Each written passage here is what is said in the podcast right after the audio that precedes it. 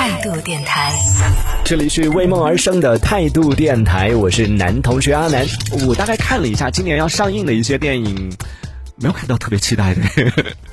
会有吗？大家有今年特别期待的电影吗？可以分享一下。倒是有一部，也没有说是今年要上，只是今年不太确定啊。之前重映的时候呢，当时是说有几种说法，一个是说时值这个电影上映十年之际嘛。我们当时在节目呢也讨论过，就这个电影已经上映十年了，天呐，那么长时间过去了，所以非常值得期待，在这样的一个特殊时间呢拿出来再重映一下。而且因为之前啊整个电影市场受到疫情的影响嘛，就是处于稍微有一点点不太理想的这种。状态，所以呢，需要这样的一些曾经创下过票房成绩的这样的一些作品。其实，在从去年到现在，有很多这种经典的一些作品，像诺兰导演的几部曲，都有重新《盗梦空间》呐什么的，都有重新进行了重映。这样的一部，当时算是创下了电影票房记录，全球电影票房记录的一部《阿凡达》，在二零二一年的时候，今年进行了一个重映，也是让很多朋友看到这个消息之后，有一点小着急，或者说有点小猜测，说，哎，是不是要来？来了，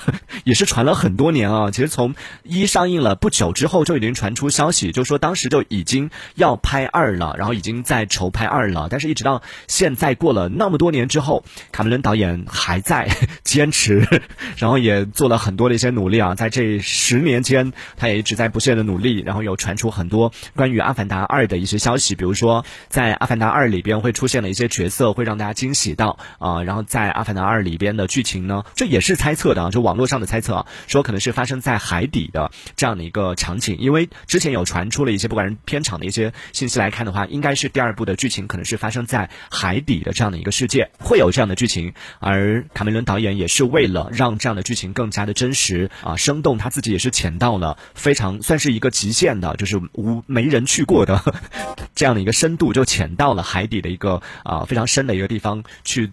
做了一件非常浪漫的事情，就虽然我当时看到这个新闻的时候，我觉得这 有浪漫吗？但是可能还是浪漫的，那那至少达到了人类一个极限吧，就是人类下潜的一个深度的极限。然后去到最深的地方的时候呢，他做了一件事情，就是在海底对他的妻子表白。对，如果是你的另一半跟你做这件事情，你会觉得感动吗？